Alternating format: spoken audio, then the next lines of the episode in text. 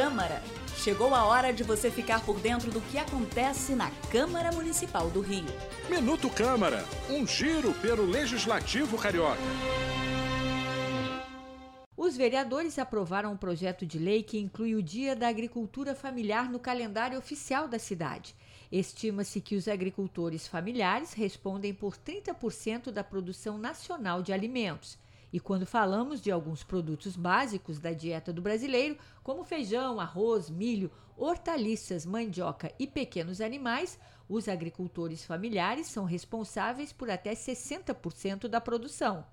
Os autores da proposta afirmam que a data vai ajudar a chamar a atenção para a necessidade de incentivo à agricultura familiar por parte do poder público. Assinam a autoria da proposta os vereadores Raimon Zico, Dr. Marcos Paulo, Dr. Carlos Eduardo, César Maia e Tarcísio Mota. A matéria foi aprovada em segunda discussão e agora segue para sanção ou veto do prefeito. Eu sou Simone Braga e esse é o Minuto Câmara. Minuto Câmara, um giro pelo Legislativo Carioca.